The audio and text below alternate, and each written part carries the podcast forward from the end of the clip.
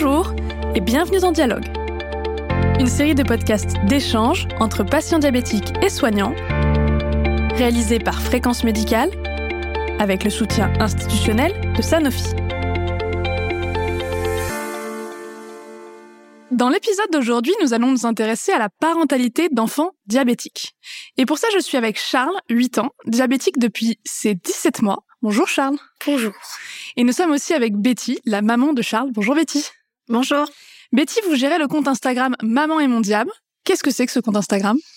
Alors ce compte, en fait, je l'ai créé euh, quand mon fils est devenu diabétique et j'illustre le quotidien des familles qui ont un diabète, donc surtout notre quotidien, avec humour pour ben, partager et euh, faire comprendre les petits aléas que, que l'on peut vivre et se sentir moins seul, euh, notamment pour les autres parents, et aider à mieux comprendre la maladie. Alors, le diabète de type 1, en tant qu'enfant diabétique et en tant que maman d'enfant diabétique, comment ça se passe déjà à l'école? Euh, À l'école, je trouve que ça s'est amélioré depuis avant. Parce qu'avant, déjà pour goûter, il y a quelqu'un qui venait et euh, je devais goûter et faire le bolus. Et maintenant, je peux faire le bolus tout seul à la récré. C'est quoi le, bolus? C'est quand on envoie sur la pompe une euh, dose d'insuline pour euh, manger. D'accord. Euh, pour nous aussi, c'est beaucoup plus simple. Il faut dire qu'à l'école, les maîtresses, enfin, les enseignants commencent à mieux comprendre le diabète. Il y a moins de peur aussi. Et Charles, avec l'autonomie, c'est vrai que j'ai besoin de faire moins d'aller-retour à l'école et j'ai pu reprendre le travail et ça, c'est important aussi. Et tu nous as parlé du bolus, Charles. Euh, comment ça se passe aussi à la cantine? À la cantine, en fait, tous les soirs, on prépare une euh, glacière et après, je la mets dans le petit frigo de la cantine et après, le midi, ma mamie, elle vient, elle chauffe le plat, le plateau, les assiettes. Et du coup, après, on fait juste le bolus ensemble. Et y a hypo ou quoi, j'ai une petite boîte à sucre. Et après, ma mamie, elle part. Je mange, et après, on va en récré. D'accord, donc en fait, c'est juste que ton, ton repas, il est préparé ailleurs, mais tu, tu prends ton repas avec les autres, les autres enfants. Oui, alors pour la cantine, c'est vrai que pendant un moment, soit il ne pouvait pas manger à la cantine, euh, soit il fallait qu'il y ait ou une infirmière ou moi-même euh, ou ma maman qui passe. Aujourd'hui, c'est encore le cas, donc euh, on amène le repas de la cantine. J'ai ma maman qui passe lui faire l'insuline et après elle repart. Pour l'instant, voilà, on a encore du travail au niveau de la cantine parce qu'il n'est pas encore totalement autonome non plus. Bon, c'est quand même le comptage des glucides et faire l'insuline, ça a aussi des conséquences après euh, s'il se trompe.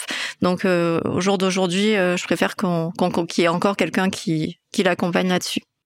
Et comment ça se passe le sport?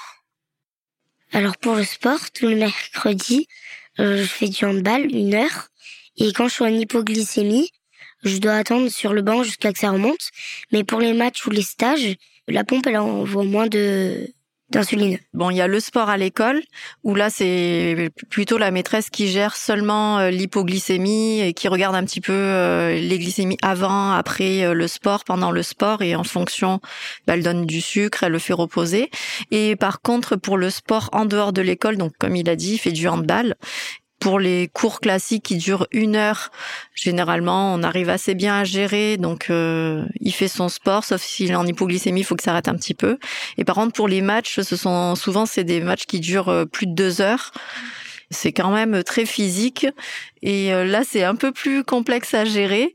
Donc euh, je, je suis là tout le long du match. On essaye d'envoyer moins d'insuline, on essaye de gérer, mais c'est vrai qu'entre l'adrénaline, le stress, euh, le fait de courir, on gère sur sur le moment et on fait comme on peut en fonction. Maintenant, on va plutôt parler des sorties avec les amis ou pendant les anniversaires, par exemple. Comment ça se passe? Quand je suis invitée euh, chez un copain ou un ami pour dormir euh, chez lui ou passer l'après-midi, ça se passe bien.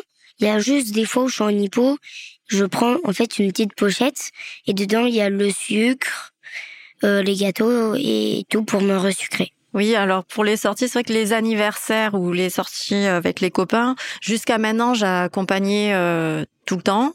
Il dormait pas chez les copains parce que souvent les parents avaient un petit peu peur de gérer euh, le diabète.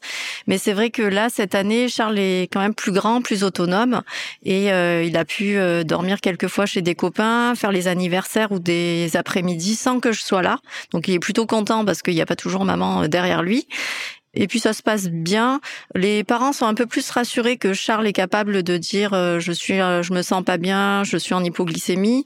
Il est un peu plus grand, donc il, sait un petit peu quoi faire. Et, de toute façon, je reste joignable. J'explique aux parents aussi ce qu'il faut faire. Et puis après, on a aussi la chance euh, d'avoir un, un, système depuis un an qui est un peu plus performant au niveau de la pompe, notamment avec la boucle fermée. Donc du coup, c'est vrai que ça, ça apporte aussi de l'autonomie pour Charles de ce côté-là. Vous parlez des parents. Est-ce que vous avez des conseils à donner à des parents qui recevraient des enfants euh, d'amis qui seraient diabétiques?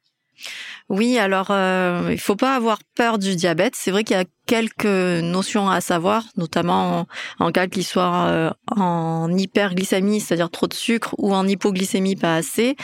Euh, après, les enfants vont à l'école, ils vont, euh, enfin, finalement, ils font comme tout le monde. La maîtresse les reçoit, donc il n'y a pas de raison que ça se passe mal euh, en passant un après-midi avec un copain. Peut-être essayer euh, une fois sur une heure ou deux heures en gardant un copain et que les parents expliquent un petit peu. Ça rassure aussi les parents, ça rassure, enfin, les parents qui reçoivent et les parents qui laissent leur enfant. Et, et petit à petit, voir comment ça se passe. Il y a quelques notions à savoir et je pense qu'il faut franchir le pas quelque part et puis euh, vous verrez que ça se passe très bien. Il y a autre chose que vous nous avez beaucoup dit aussi, c'est que en ce moment Charles était en train de prendre en autonomie. Comment ça se passe? Comment vous vous le vivez en tant que parent? Alors, c'est plutôt difficile de lâcher prise, on va dire, parce que depuis qu'il a 17 mois, euh, c'est un peu euh, comme si le diabète, c'est moi qui gérais tout. Donc, on a tendance à être un peu derrière, à vouloir être sûr qu'il est tout bien fait. Donc, je pense que c'est faire confiance. C'est aussi du travail, le, lâcher prise. Euh, ça, ça s'apprend.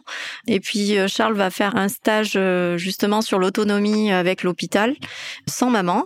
Donc ça permet qu'il apprenne des choses par lui-même et moi aussi d'apprendre à, à, le laisser un peu faire aussi et lui faire confiance. Et toi de ton côté, Charles, ça te fait quoi de devenir autonome?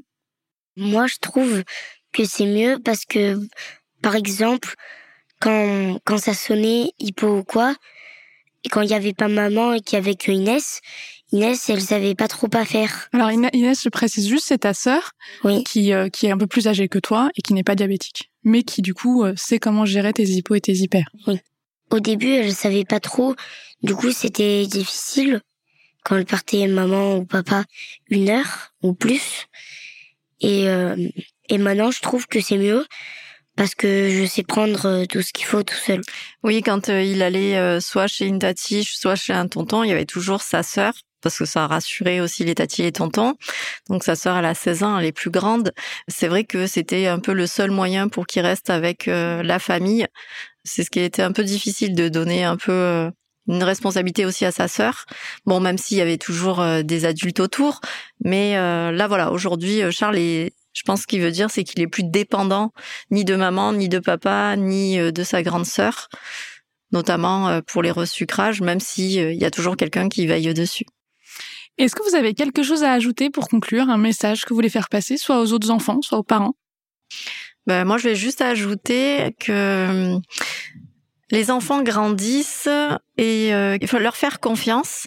Pour moi-même, j'ai été étonnée et finalement, c'est aussi leur donner une liberté de les laisser euh, se gérer, même si derrière on supervise toujours ou qu'il y ait toujours un adulte, mais ça leur permet quand même de, de reprendre une certaine liberté euh, et de l'autonomie dans leur propre vie.